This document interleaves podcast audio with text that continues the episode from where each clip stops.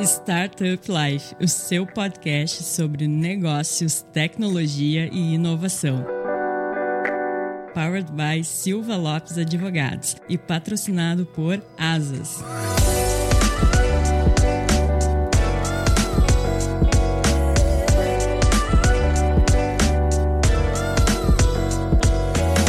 Pessoal, eu sou a Cristiane Serra e esse é o seu podcast Startup Life. No episódio de hoje a gente vai falar sobre o mercado de edtechs. Mas antes de eu revelar quem é o nosso convidado para bater um papo aí sobre o que está rolando nesse segmento de tecnologia e ensino, aqui vai o recado do nosso patrocinador. No Asas você encontra soluções que facilitam a gestão financeira da sua empresa, além de reduzir a inadimplência com lembretes automáticos de cobrança para os seus clientes via WhatsApp, SMS, e-mail ou robô de voz. Tudo em poucos cliques. Acesse asas.com, lembrando que Asas escreve A S A A S e conheça a conta digital completa para empresas. Dado o recado então do nosso patrocinador, vamos revelar quem vai conversar hoje conosco sobre as inovações, sobre métodos diferentes de ensino. Fabrício Garcia, CEO da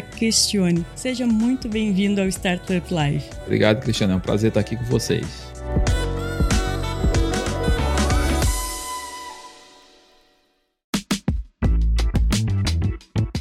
Fabrício, já vamos começar conversando um pouco sobre os impactos da tecnologia no ensino. A gente veio de muitos anos de um formato bastante tradicional, né? Eu, quando fiz a escola, por exemplo, era tudo livros. A gente usava muito, tinha na época as enciclopédias, né? Lá no final da escola que a gente começou a entregar trabalho que a gente digitava no computador e imprimia, mas Conta pra gente. É, eu, eu sou dessa época também, tá, Cristiane? Estamos juntos aí nessa época. Da época que o mimeógrafo era o que fazia o xerox da prova. É, aquele cheirinho de álcool, né, do, do mimeógrafo. Bem, isso aí são coisas que só a gente vai lembrar porque a nova geração não vai ter nenhum tipo de experiência parecida com essa que nós tivemos. A gente está no momento de sedimentação daquilo que funciona. Né? O que é que aconteceu? Em certa época, chegou-se a uma conclusão que eu acho equivocada de que tudo que era antigo, que tudo que estava na educação mais tradicional é, não funcionava e que deveríamos revolucionar todo o mercado educacional, criando uma série de ferramentas que substituiriam o antigo. Mas a coisa não funciona assim. Muitas coisas elas são antigas justamente porque funcionam. As pessoas vão mantendo aquelas ferramentas pedagógicas, aquela forma de ensinar, os métodos, porque eles já estão sedimentados. Já se sabe que aquilo funciona, então, obviamente, as pessoas mantêm aquilo ali. Então, sair trocando tudo talvez não seja um bom caminho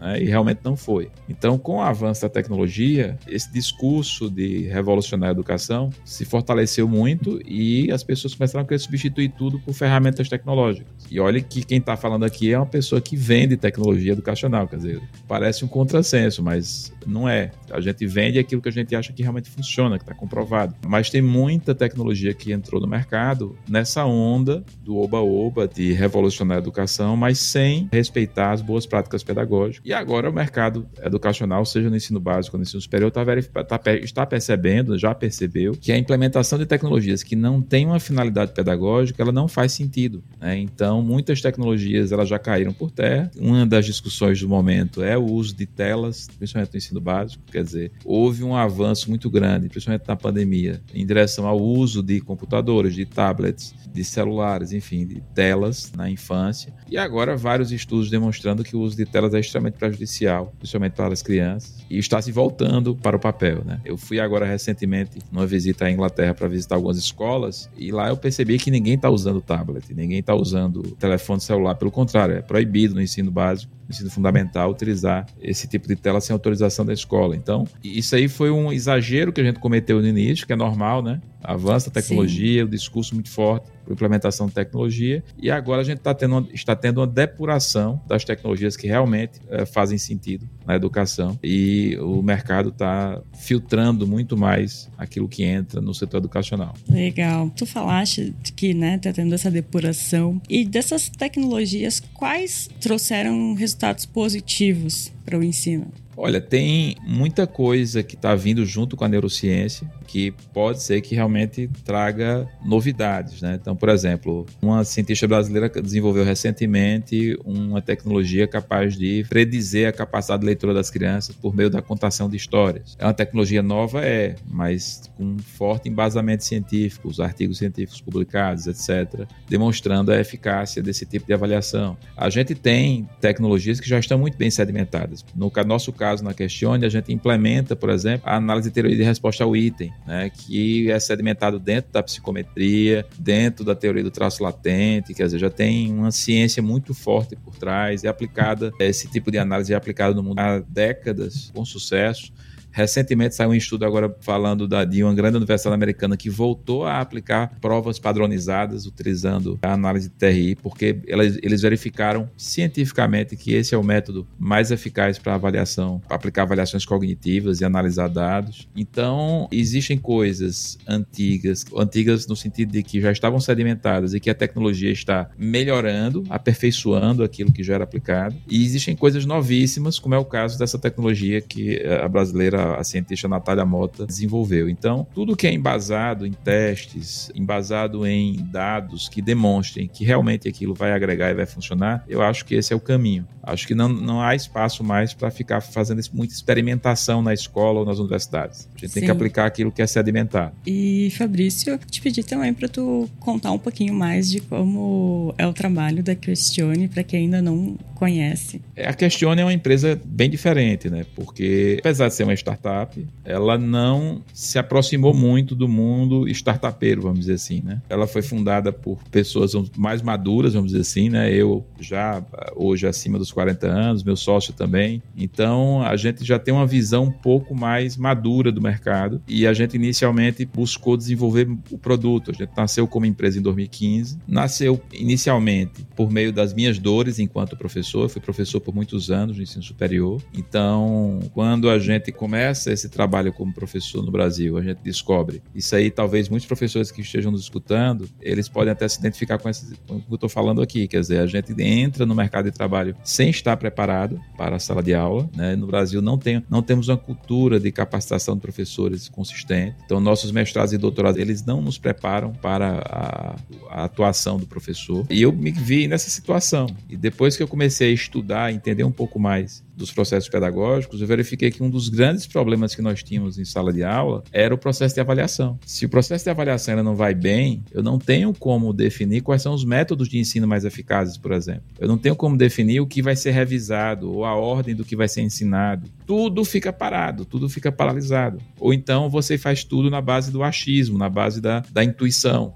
que não é bom também. Então, o que acontece no Brasil ainda hoje é que muitas salas de aulas elas são guiadas pela intuição do professor, que às vezes ele acerta, às vezes não, mas o ideal é que esse professor tivesse dados para que ele pudesse tomar decisões mais assertivas em relação ao que fazer em sala de aula ou, e aos processos de ensino. A mesma coisa para a escola, a mesma coisa para o ensino superior. Então, essa dor da avaliação foi a dor inicial que fez surgir a Questione lá em 2015. Então, inicialmente a gente tinha a ideia de melhorar os processos de avaliação avaliação, mas hoje a questão vai muito além da avaliação. Hoje a gente trabalha com planejamento curricular, com estruturação dos planos de ensino, vínculo dos planos de ensino ao processo de avaliação, análise de dados. A gente implementa um processo dentro da escola ou dentro da universidade, a gente está tudo nos dois, nos dois níveis, em que a instituição ela planeja o seu currículo, executa o seu currículo e avalia o que está no currículo, tudo integrado dentro de um software que é usado por professores, pelos gestores. O aluno recebe as informações do seu desempenho de maneira muito detalhada, ele sabe exatamente aquilo que ele precisa estudar mais, aquilo que ele está tendo mais dificuldade de aprendizado. Então a gente faz todo esse processo, mexe mesmo na caixa de marimbondo né, da educação, que é a gestão pedagógica. Sim. Então a questão nasce em 2015 na Paraíba, que é uma região regi numa região que não tem muita tradição né, de empreendedorismo na área de tecnologia educacional. A gente aqui talvez seja uma das poucas empresas dessa área aqui na região, mas nasceu com essa força da dor do professor. Então, talvez por isso a gente tenha feito tanto sucesso. E hoje, basicamente, nós somos o principal sistema de avaliação dos cursos de medicina do Brasil, por exemplo. Já estamos atuando fortemente no ensino básico, com redes de escolas temos rede de universidades também. Então, a Questione, ela, apesar de ser uma empresa jovem, ela, por conta desse apelo pedagógico, desse DNA pedagógico, né, por conta de ter nascido de uma dor do professor, ela, ela tem uma adesão muito forte das instituições de ensino.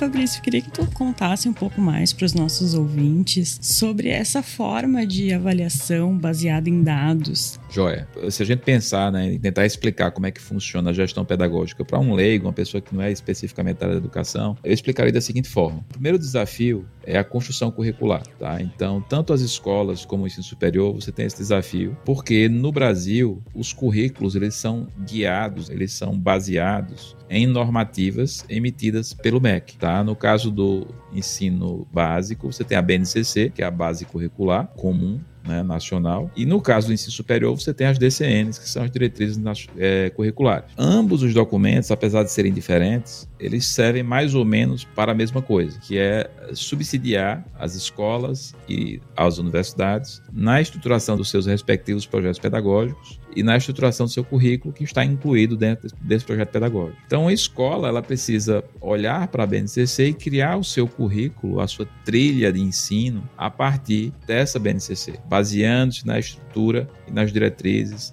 e nas habilidades que estão descritas lá. Um curso universitário, seja um curso de medicina, por exemplo, mesma coisa, ele vai olhar lá para as diretrizes curriculares do curso de medicina e vai construir o seu currículo. Então, isso faz com que cada escola ou que cada rede de escolas elas tenham currículos diferentes. Isso faz com que diferentes cursos de medicina tenham currículos diferentes entre si. Claro que não vão ser totalmente diferentes, porque eles são baseados nas mesmas diretrizes, mas vai ter diferenças ali. E o currículo ele define o que vai ser ensinado, a ordem que vai ser ensinado. Né? Então, o currículo é a base que é utilizada para todo o planejamento de ensino, todo o planejamento pedagógico. Então, o primeiro desafio é esse: construir bons currículos. Os países mais desenvolvidos do mundo, eles atuam muito forte na questão curricular, porque tudo nasce a partir do currículo. Então, o Brasil tem essa, essa dificuldade já de partida, né? Como construir bem esse currículo. E aí a Questione já entra forte nisso. A gente tem uma ferramenta tecnológica que possibilita a escola e a universidade de inserir esse currículo dentro do plano de ensino, dentro do planejamento de ensino. Essa ferramenta se chama Sistema Planeje e ela foi criada para isso. O segundo desafio é fazer com que o que está no currículo entre no planejamento de ensino. Né? Como é que eu garanto que meus professores, seja na escola ou universidade, que eles realmente coloquem tudo aquilo que está no currículo dentro do seu planejamento de ensino? O terceiro desafio é fazer com que o que está no planejamento de ensino seja é realmente executado em sala de aula. Né? Eu preciso que o professor, na sala de aula, trabalhe aquilo que ele planejou e que é o que está lá no currículo. Depois que ele executa o processo de ensino, aí vem a última etapa, que é a avaliação. Então, você tem que ter um processo de avaliação. Eu não diria nem que é a última, porque a avaliação ela perpassa por todas as etapas, mas a avaliação é que vai dizer se aquilo que foi executado é o que está no currículo e do que foi executado, quais são as dificuldades, os déficits né, que os estudantes tiveram no aprendizado. E aí, a partir do resultado da avaliação, os professores devem retornar para o seu planejamento e verificar o que é que precisa ser reforçado, o que é que precisa ser retrabalhado, etc, etc. Então, esse é o processo todo. Sim. E a Question, ela atua no início, né? Então, a nossa tecnologia, ela ajuda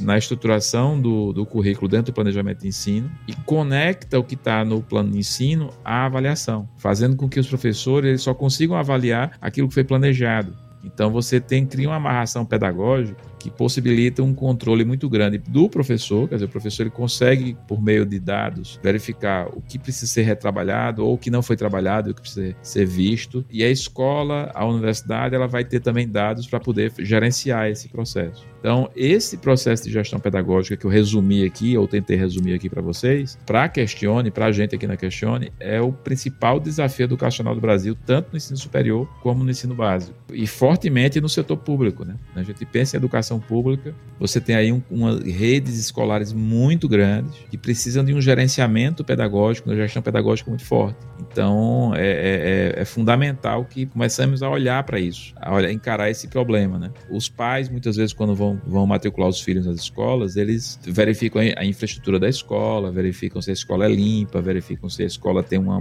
bom refeitório, mas, infelizmente, a gente não tem a cultura ainda de verificar qual é o currículo que aquela escola aplica, como aquela escola aplica aquele currículo, se ela tem a capacidade pedagógica de ensinar aquilo que ela se propõe a ensinar. Então, isso envolve também uma mudança de cultura. A mesma coisa o estudante que vai escolher um curso no ensino superior. Muitas vezes ele escolhe o curso porque a universidade fica próxima à casa dele, porque uh, é mais barato, o fator preço atua muito forte nesse mercado, mas ele esquece de verificar qual é o currículo oferecido por aquele curso. Será que ele está conectado com o mercado? Será que eu me formando naquele curso, eu vou ter ma maior probabilidade de conseguir um emprego ou vou estar completamente desconectado da realidade de mercado? Então, então, e a gente precisa ter essa mudança de paradigma, tanto no ensino superior quanto no ensino básico, para estimular ainda mais as escolas e as universidades a trabalharem melhor a parte pedagógica. Eu sou otimista, tá? Eu, é, a gente tem visto que tanto escolas como universidades têm nos procurado para melhorar esses processos. Eles já estão conscientes de que tem muito a evoluir nessas áreas. Eu sou bem otimista porque eu tenho visto isso no Brasil todo, a gente tem clientes no Brasil todo que estão buscando essa melhoria da qualidade da educação. E essa melhoria ela passa por também capacitar os professores para usar essa metodologia, Sim. né? Sim. Certo dia eu estava conversando com alguns professores, eles diziam exatamente isso. Olha, a gente precisa mudar a formação dos professores, porque ah, tem na maioria dos currículos de formação de professores tem muito pouca coisa sobre gestão pedagógica, sobre avaliação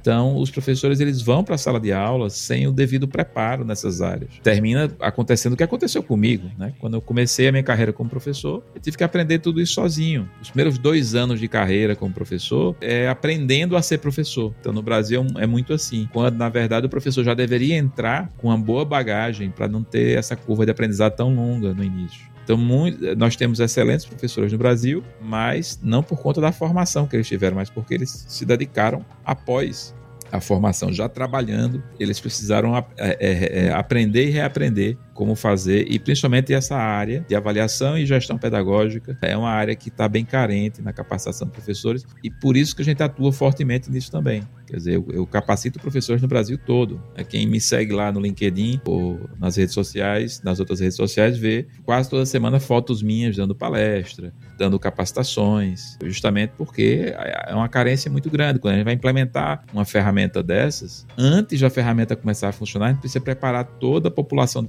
professores daquela escola, daquela universidade, para ela receber essa ferramenta e extrair dela o melhor dela, né? Que é a melhoria da gestão pedagógica. E Fabrício, uma pergunta um pouco mais de leigo, mas na prática, esse formato de avaliação, o que, que muda para o aluno? Na prática. Como é que é essa primeiro, avaliação? Vamos lá, vamos entender um pouco mais da avaliação. Quando a gente fala de avaliação, a gente está falando de ferramentas de coleta de dados. Quando a gente fala em avaliação, eu estou dizendo o seguinte: olha, eu vou coletar dados para verificar como é que está a evolução do aluno em relação ao aprendizado, né, dentro daquele currículo que foi estruturado pela instituição de ensino. Então, existem vários modelos de avaliação. Então, você pode avaliar habilidades atitudinais, por exemplo e aí você vai ter um modelo de avaliação para avaliar o atitudinal. Você pode avaliar a dimensão socioemocional, então você vai ter modelos de avaliação para avaliar isso, para coletar dados para a gente poder definir como é que está o andamento da, da aquisição de habilidades socioemocionais. E temos as avaliações cognitivas. As cognitivas são as mais conhecidas, né? Porque são as provas, são os testes. Sim. Então, no que tange a avaliação cognitiva, muda algumas coisas. Por exemplo, quando você tem uma avaliação bem estruturada, primeiro, ela vai ser altamente conectada à aula. Uma das grandes reclamações dos estudantes, tem pesquisas falando sobre isso, é que muitas vezes o estudante termina de fazer o teste e a percepção dele é de que o que foi solicitado no teste é muito diferente daquilo que foi trabalhado em sala de aula. Eu não sei se você, quando era estudante, Cristiano, teve essa sensação em alguns momentos. Eu tive. Eu, eu vou te confessar que eu ainda tenho. É. eu faço meu MBA e ainda tenho essa sensação. Isso é muito comum, tá?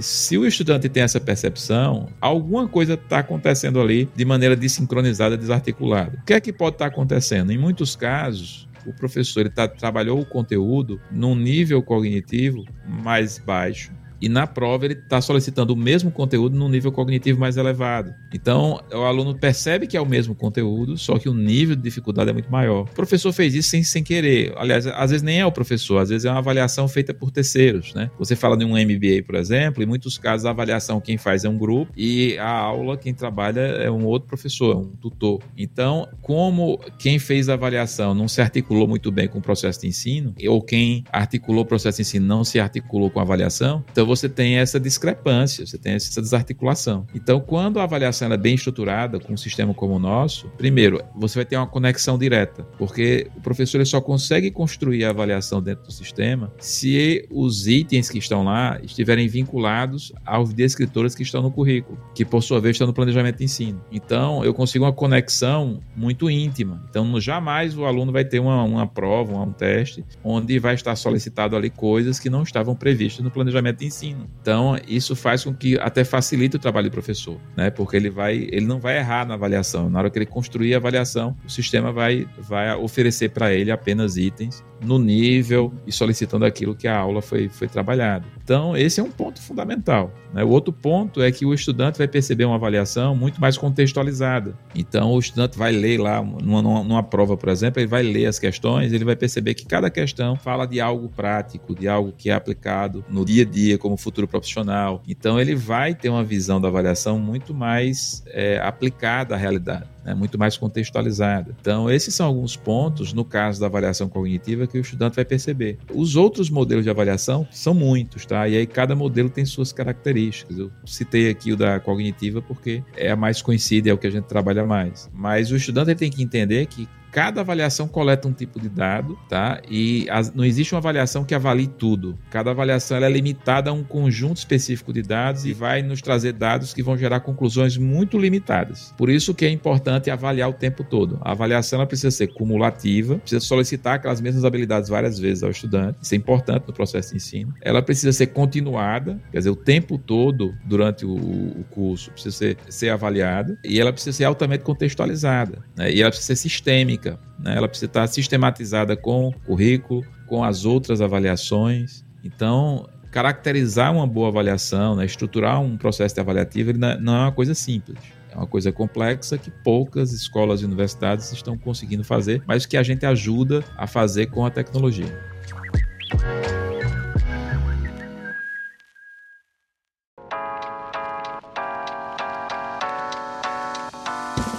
E as escolas que querem implementar, qual é o primeiro passo? O que elas precisam fazer primeiro? É seguir esse caminho, né? Primeiro Sim. passo, vamos olhar para o currículo, vamos estruturar o currículo. Segundo passo, vamos colocar o currículo no planejamento, garantir isso. Terceiro passo, vamos articular o planejamento com a avaliação. Se fizer essas três coisas, muitos problemas pedagógicos eles vão desaparecer. Inclusive no EAD é a mesma coisa. Essa era a minha próxima pergunta, se era aplicável ao EAD. No EAD, como a estrutura é um pouco diferente do presencial, a estrutura pedagógica, ele já nasce um pouco melhor, vamos dizer assim. Geralmente no EAD você tem um currículo já muito bem definido, porque como tudo já é feito dentro da tecnologia, então você precisa ter essa estrutura bem definida. O maior gargalo na minha visão do EAD é justamente isso que você vivenciou no, CM, no CMBA, que é a desarticulação da avaliação com o conteúdo trabalhado no EAD. E a gente tem trabalhado muito com universidades que oferecem curso EAD nessa conscientização, na implementação da nossa tecnologia para melhorar essa conexão. Porque o aluno, ele fica meio perdido, ele, ele até gosta do conteúdo, né? Ele assiste as videoaulas, ele lê lá os conteúdos em texto, faz as atividades, até ali tudo bem, mas quando o aluno vai para avaliação no EAD, ele sente essa desconexão. E isso acontece justamente por quê? Porque quem trabalhou o conteúdo não foi guiado pelo mesmo descritor que de quem trabalhou a avaliação, que deve ser o descritor curricular. Ou às vezes o currículo não está tão bem estruturado e guia de maneira genérica os dois e gera essa, essa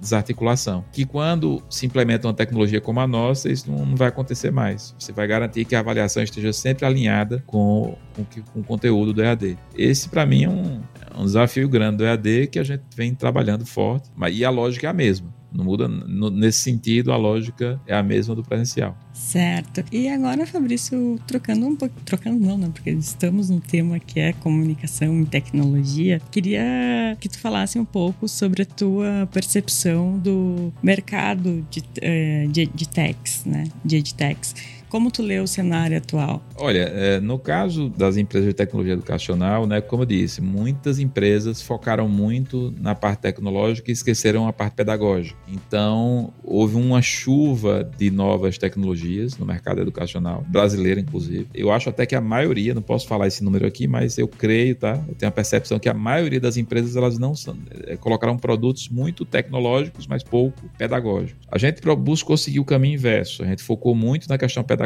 e construir tecnologia em cima da pedagogia, aliada à pedagogia. Mas a maioria das empresas foram nesse caminho. Essas empresas que não foram pelo nosso caminho, que seguiram a parte tecnológica e esqueceram da pedagogia, elas criaram um produto que não tem longevidade. Muitas vezes a escola ou a universidade compra aquela tecnologia, se encanta né, pela tecnologia, mas quando ela vai aplicar, ela percebe que aquilo não tem aplicabilidade, aquilo não vai melhorar nada no processo. Então, isso eu acho que veio acontecendo na, no mercado de EDTechs no Brasil. Então, muitas EDTechs fecharam, né, foram compradas, e depois que foram compradas, elas foram absorvidas ali pela empresa e sumiram, porque elas não tinham um valor interessante. Muitos grupos de investimento em empresas compraram empresas de, de tecnologia educacional e depois descobriram que não tinha aquele valor que eles achavam. Então, houve aí tudo isso né, acontecendo. E a gente ficou escondidinho, né? Porque no começo a gente não estava muito nesse mundo, a gente não participava de eventos ligados a, a EDTechs. A gente ficou focado no desenvolvimento do nosso produto, em, em, validar esse produto junto às instituições de ensino, em estudar o processo. E aí eu acho que a gente tomou um bom caminho, um caminho mais duro, mais difícil, mas Sim. é um caminho que leva à longevidade. E muitas EDTechs não seguiram esse caminho e hoje estão tendo dificuldades, inclusive para captar recursos. Então é um mercado que exige muito estudo não é só tecnologia. Tem que ter muito estudo na área da educação para você colocar um produto que realmente agregue valor às instituições de ensino. Então, essa é a minha visão no mercado hoje. Eu acho que ainda muitas EDTechs vão fechar, infelizmente, justamente porque não seguir esse caminho de estudar a educação e entender essa aplicabilidade. E quais, tu citaste alguns dos desafios que algumas EdTechs estão tendo, mas quais são os outros desafios do mercado brasileiro? Olha, na, no setor educacional, o mercado brasileiro é muito interessante, porque porque ele é muito grande. Né? Uhum. Você pegar, sei lá, um país como Portugal, é menos do que um estado no Brasil em termos de mercado Sim. educacional. Né? Então, realmente a gente tem um mercado gigante educacional. A gente tem um problema educacional também muito grande. Então, você tem as duas coisas, né? Você tem mercado grande e, e problemas a serem resolvidos. Então, dentro dessa lógica, eu acho que tem muita coisa a ser feita. Tem muita coisa a ser desenvolvida aqui no Brasil. E tem muito mercado também. Então, eu acho que para empresas sérias que estão estudando a educação e que, e que pretendem entrar no mercado do Brasil, acho que é um bom mercado para se atuar. E Fabrício, o que, que a gente pode esperar para o futuro da educação? Eu acho que a gente é, é como se fosse um pêndulo, né? A gente foi uhum. para um extremo e agora esse pêndulo está voltando. Então a gente foi para uma educação muito exageradamente construtivista, uma educação que fugia, né, das ferramentas tradicionais de ensino. E agora a gente está voltando, está tá indo para uma situação de mais equilíbrio, né? Onde não é, não é nem lá nem cá. Você precisa ter um equilíbrio para gerar bons resultados. Então, eu acho que a gente está voltando dessa ida extrema que a gente foi. E eu, eu sou otimista. Eu acho que a gente vai conseguir implementar algumas coisas, inclusive em relação à melhoria curricular e melhoria da avaliação, que vai impactar, inclusive, na melhoria da educação no Brasil. É, mas é, é preciso mudar a cultura, né? E, se não houver uma mudança da cultura, da sociedade, em relação à educação, dificilmente a gente vai alcançar patamares como países como Singapura, Japão, etc.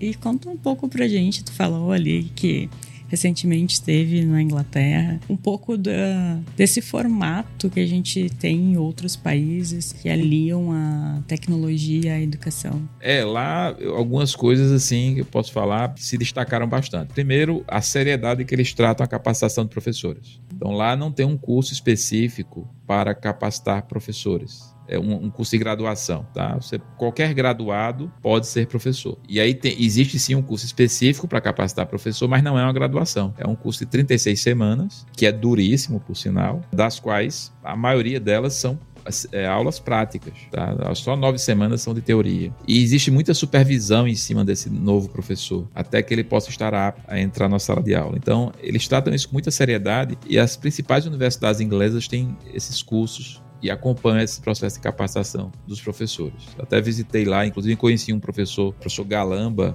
um professor brasileiro, pernambucano, que mora lá em Londres e que hoje é professor titular numa das principais universidades que atuam na preparação de, de professores. Outro ponto lá é que, no caso da educação básica, é, eles têm processos muito, muito, muito bem definidos e aulas muito bem planejadas. Então, eles, como eles têm um currículo único, né? Então fica mais fácil. Eles, têm, eles não têm que ficar construindo currículos. Existe um currículo nacional na Inglaterra que todas as escolas utilizam, no caso do ensino básico, e eh, esse currículo é muito bem estruturado e as escolas se preocupam muito com, esse, com o planejamento desse currículo, como, como trabalhar esse currículo. Então você tem a, a soma do professor muito bem qualificado, com um currículo muito bem estruturado e uma preocupação em aplicar bem esse currículo. E lá a avaliação acontece o tempo todo. Tá? Existe o conceito lá de avaliação para aprendizagem, por exemplo, em que é, durante a aula o aluno é avaliado o tempo todo, além das, dos testes padronizados, das avaliações cognitivas e das outras avaliações. Então, o conjunto de avaliação é muito amplo. Então, a soma disso tudo faz com que eles tenham educação de primeiro mundo. A gente está bem longe disso. A gente não, tem uma boa preparação de professores, a gente não tem currículos ainda muito bem estruturados, a gente não consegue ainda. Eu estou generalizando, tá? mas tem Sim. Várias instituições de ensino que estão indo muito bem. Mas, de uma maneira geral, a situação no Brasil é essa. Tudo o que eles estão fazendo bem, a gente não está fazendo tão bem. E aí é óbvio que o nosso resultado não vai ser igual deles. Sim, a gente ainda tem um longo caminho pela frente, né? Principalmente é. quando a gente fala de educação pública que envolve mais coisas, né? E em relação ainda sobre tecnologias, mas não nesse momento eu não quero falar sobre o que a, a instituição de ensino utiliza durante ali a aprendizagem dos alunos, né? Mas outras tecnologias que os alunos acabam utilizando, por exemplo, em trabalhos e, e daí é inevitável, Fabrício, a gente não fazer uma pergunta, que é como o chat GPT impacta na educação? Olha, eu acho que já está impactando e vai impactar muito mais na no trabalho do professor, principalmente, tá? Então, é, esse tipo de ferramenta vai ajudar muito o professor na produção de conteúdo, na produção das avaliações, na análise de dados. Então, eu acho que em termos de ferramenta de produção de, de dados, de conteúdos e análise de dados, são, isso é, o chat GPT é fantástico. As ferramentas de IA são fantásticas e vão melhorar a cada dia mais. Mas a aplicação em sala de aula, no processo de ensino, eu vejo como muito restrito, porque a inteligência que precisa ser alimentada não é a IA, é a inteligência humana. E essa inteligência está na cabeça das pessoas. É difícil colocar uma segunda inteligência que não vai competir ali com, com, com a que está sendo ensinada. Então, no processo de ensino, eu não vejo muita utilização, pelo menos hoje. Eu posso mudar de opinião amanhã, mas eu não consigo enxergar tantas utilizações. Impacto muito grande. Eu acho até o contrário. Eu acho que quanto menos IA no processo de ensino, melhor. É, o uso dessas ferramentas, ela torna o nosso cérebro preguiçoso. Quando na, na educação a gente precisa trabalhar muito ele, fazer ele trabalhar para poder ele se desenvolver. É como se fosse um músculo, né? Você precisa, na academia, malhar bastante para ele desenvolver. O cérebro é a mesma coisa. Então, até o uso de ferramentas de consulta tem que ser restringido o máximo para que a gente trabalhe o máximo na nossa inteligência e não a artificial. Então, eu tenho essa visão. Pode ser que eu mude daqui a um, algum tempo, mas eu acho que a IA vai ser muito boa no bastidor da educação, né? na utilização dos professores, das escolas, das universidades, no processo que está por trás da, do pano, né? por trás da, das cortinas da educação. Na sala de aula mesmo, o, o, o uso eu creio que vai, deve ser restrito.